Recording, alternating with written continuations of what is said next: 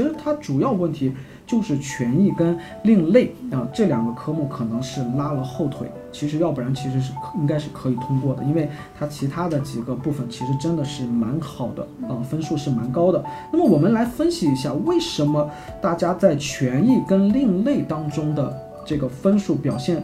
不是特别好。那么我们分析下来是这个样：以前的 CFA 三级当中，其实权益类投资不是特别重要的一个科目。就是我们看到这个 Casebook 的这个真题，以前协会所公布的，我们会发现，其实权益类投资并不是每年都考上午题的。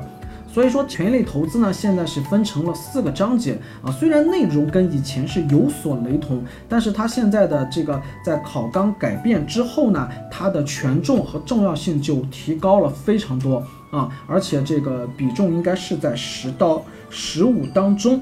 那么权益类投资的话，它是在考纲做了重大改变之后。那么之后的话，这个这几年的考试下来，其实我们看下来的感觉都是大家似乎在这个方面的得分是不怎么样的啊。那么我们究其原因的话，主要可能是因为 CFA 三级的这个权益类投资，它可能更加偏在组合管理当中。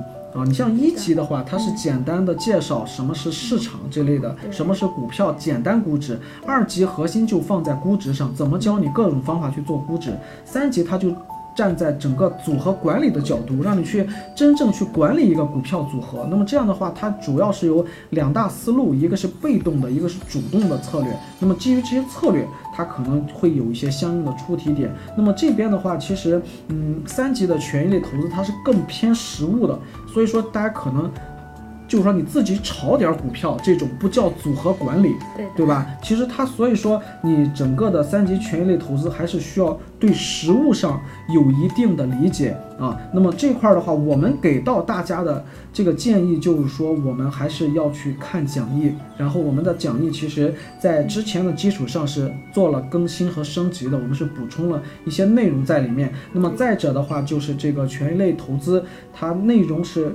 比较散，很多人感觉是学了一顿之后的感觉就是，哎，好像什么也没有学一样，就是什么也记不住，似乎是都听懂了，但是什么也记不住。